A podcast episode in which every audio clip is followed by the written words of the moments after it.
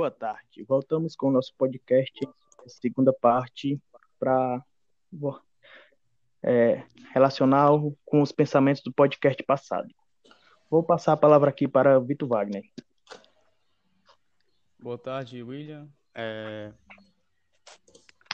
Vamos continuar falando desse sistema, é, agora abrangendo um pouco mais de como é que ele é planejado, quais são suas etapas a, ser, a serem seguidas e tal.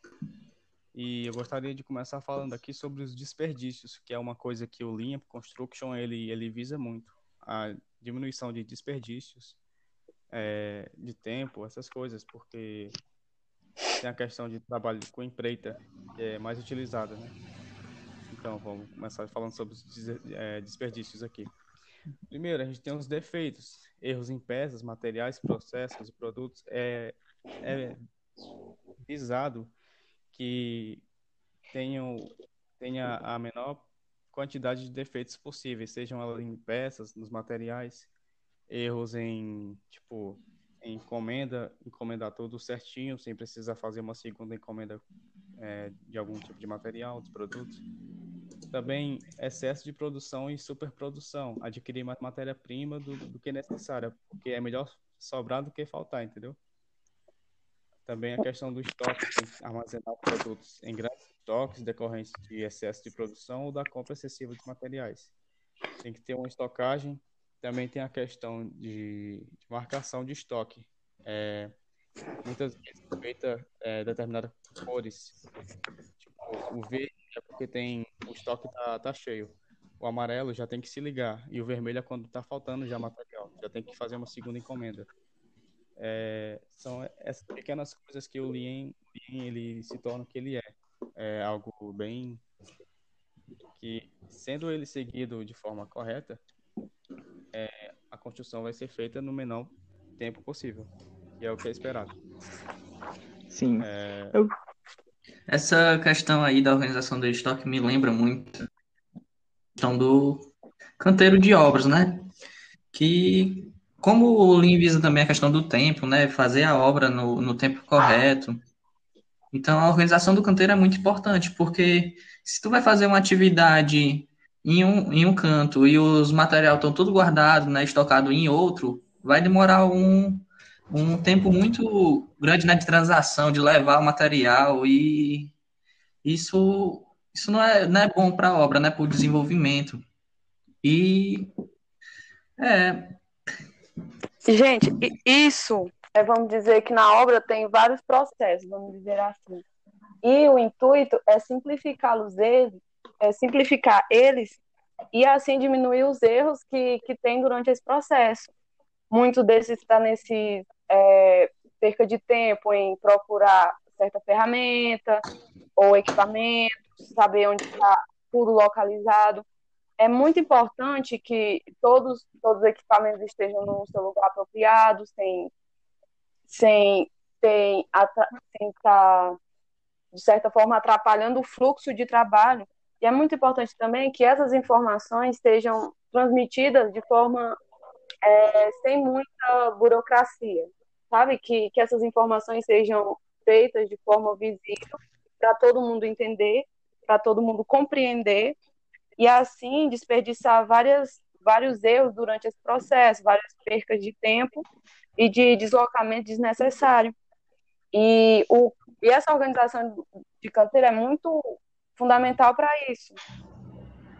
É, outra coisa, puxando um pouco aqui pelo que o Vitor falou, né, a questão de compra de material. É, onde eu trabalho, ele, ele, a gente tem uma planilha justamente para controlar. Porque, por exemplo, se daqui a dois meses tu vai usar, vai entrar na questão de pisos, né, de acabamentos, e tu vai usar porcelanato, certo, para fazer o teu piso. Então, é, a gente calcula justamente para chegar antes, né, o material chegar antes, né, para não ter atraso, né. Então, se o porcelanato demora um mês para chegar, né, o frete para chegar, então, se vai ser feito dois meses, tanto só tem mais um mês para pedir. Porque depois desse tempo, é, o porcelanato vai chegar depois, vai começar a atrasar a tua obra, entendeu? O que não é bom para ela. Então a gente tem esse controle né, na compra do material, na hora de comprar. É. Essa empresa que o Luan trabalha, pelo que eu vi ele falar, é muito boa, porque eu já vi muitas empresas com funcionários é, parados e ganhando, porque não tem o material. Aí, como a, ele está com a carteira assinada, não tem o que fazer. Não, não pode atrasar o salário dele. Aí estão pagando sem trabalhar, por conta da irresponsabilidade, pode ser do engenheiro ou do encarregado, de não ter comprado o tanto certo ou no tempo certo, né? Essa questão da empresa organizada. Pode falar, Vitor, pode falar. É o da espera. é uma pausa no trabalho por motivo técnico, uma, tipo, como você falou, é, se você tem dois meses para terminar uma obra e você espera um mês para chegar o material, você só vai ter mais um mês para poder aplicar esse material. E também já entra a questão da qualidade dele, porque se for uma, uma região litorânea, por exemplo, tu, tu faz uma, um pedido de, de da ferragem para tu fazer a tua armadura, tu já vai ter um, um local que vai ter uma maresia enorme e já vai corroer parcialmente já parte do material sendo esse material que já era para estar tá sendo aplicado assim que ele chega. É, Justamente, né? Essa questão que tu falou, é, o jeito de armazenar né, o material, que a gente sabe que o, ferro também não pode ficar exposto ao sol, né? A ferragem. O, a madeira não pode ficar também exposta à umidade, entendeu? Até mesmo o jeito que a gente guarda o cimento tem, tem um jeito, entendeu? Só pode ser armazenado 10 sacas de cimento, certo? E tem que estar, tá, se eu não me engano, a 30 centímetros do chão, entendeu? Então, é, a qualidade do material, né, o armazenamento dele correto, é, é algo que tem que se visar. Verdade, verdade. Principalmente em lugar com maresia, né? Como o Vitor citou, porque a gente sabe o poder da maresia na obra e o estrago que ela pode fazer. Tem que ter cuidado absoluto dentro dessa obra, se for perto do mar. Em todo lugar tem que ter cuidado, mas perto do mar tem que ter atenção máxima. Com certeza.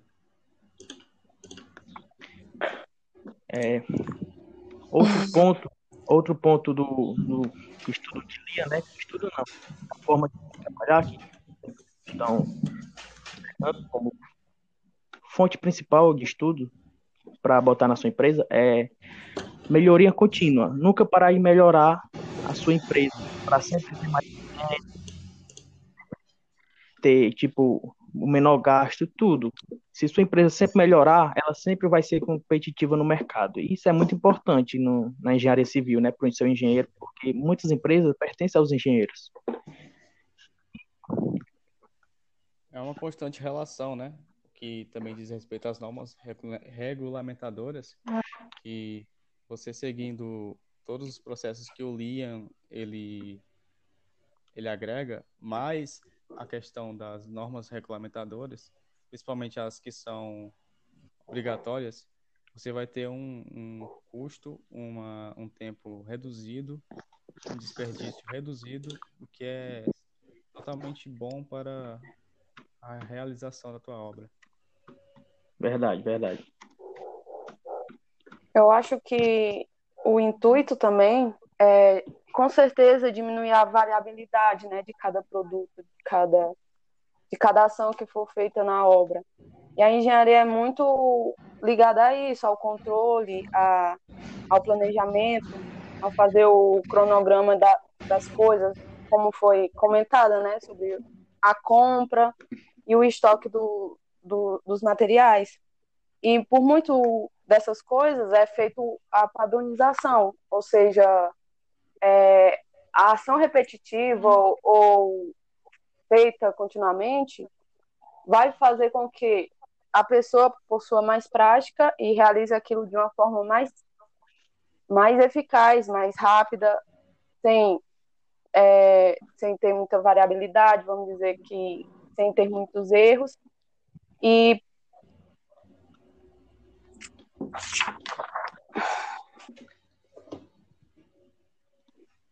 E é feito também, é, os engenheiros usam muito também o, é, esse balanço de dados, né? Balanço, é, essa linha de balanço, quer dizer, que, que é uma forma com que os engenheiros é, fazem o controle dessas coisas, onde é, é, muito usado no Excel, né?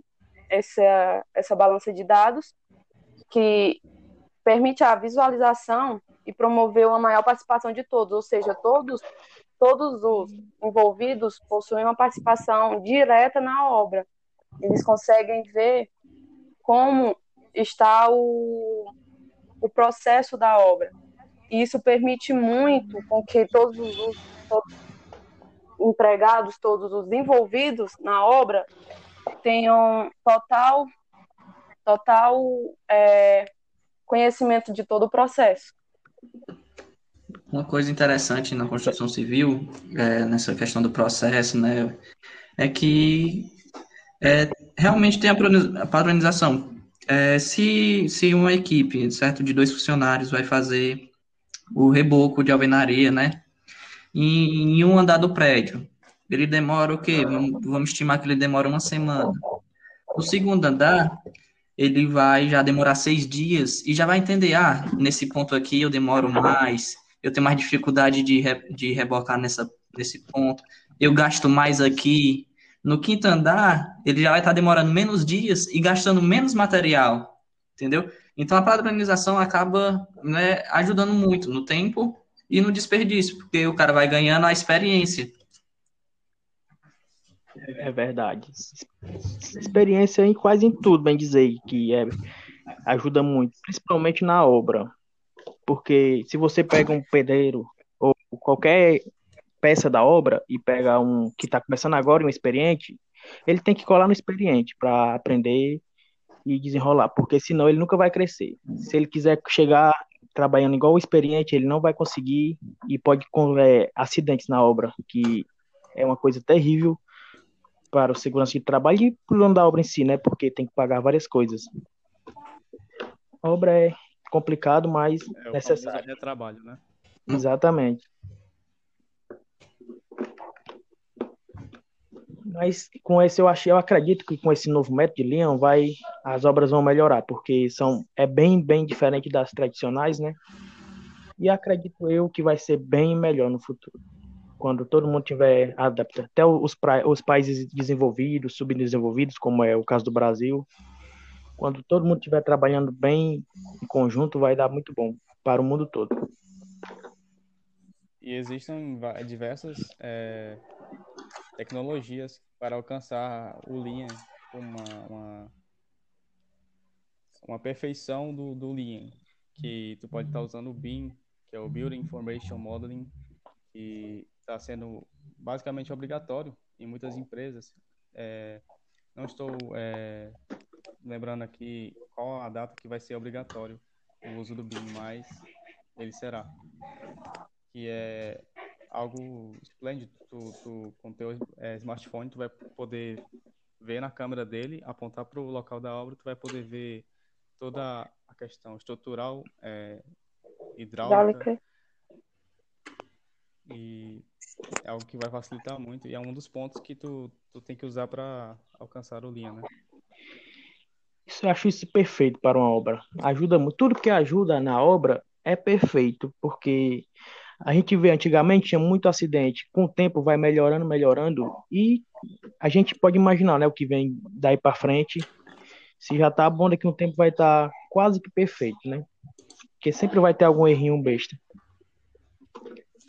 Tá sempre em constante. É aquele negócio. Hoje em dia o mercado sempre quer que a gente esteja, né, se atualizando, né? Não, se você não se atualizar, você fica para trás e pronto. A sua empresa perde valor e já era. Fale, e a fale. engenharia tá usando muito isso, né? A tecnologia ao seu favor. É, usando meios para facilitar, para para identificar, para melhorar, para prevenir erros. Então, é, a inovação também é, é intrínseca à engenharia, né? É verdade. E, tipo, no, o Brasil, como é um país subdesenvolvido, sempre demora a chegar as inovações aqui, sempre. Às vezes menos, às vezes mais, mas nunca vai chegar primeiro aqui que nos outros países. Eu acho que o engenheiro brasileiro tem que estudar mais, ver mais os métodos de fora e aproveitar o que aprender deles, porque se for esperar chegar aqui, vai custar mais do que lá fora e você vai ficar desatualizado. você chegando, estudando lá fora, os coisas lá de, é, tipo os métodos de lá de fora e pô, botando no Brasil na sua obra, você vai se destacar e com isso a sua empresa vai crescer. Tu chegando, É um bom passo. chegou nesse ponto aí, macho, tu sabia que as lajes existe um processo para fazer laje que a gente usa é uma, umas espécies de bolas é, de isopor. A a gente vai economizar o concreto, entendeu? É mais prático, entendeu? Então, é como tu falou, né? São inovações na construção que ajudam muito a gente. É, o isopor também, ele não é só para a economia, né, do, do concreto nesse caso, mas em determinadas funções ele ajuda até no isolamento térmico, para tu ter uma ideia. Eu vi sobre isso. Sim. Achei muito interessante. E é- isso, o futuro está chegando e vai, vai ajudar todos nós. Principalmente nós somos estudantes de engenharia, né? Vai, vai ser algo muito bom. E segunda parte, Bom e necessário, né? você quer falar algo ainda, Vitor? Não, encerro minha fala por aqui. Ok. E com isso a gente chega ao fim do nosso podcast, segunda parte. Vai ter ainda uma, uma pequena, como é que eu posso falar? É, esqueci. É, lembrando Entrevista, que vai né? ter uma entrevista, isso. É, Entrevista uma pequena- com o nosso quinto participante, né, o Robson, que vai entrevistar o, o Albergério Costa, que é um, é um empresário, um jovem empresário, O né? nome da engenharia. No ramo da Já constru- dono da construtora e cursando engenharia civil. É. Pois com isso, a gente termina aqui nossas palavras. Boa tarde a todos e tchau. Man. You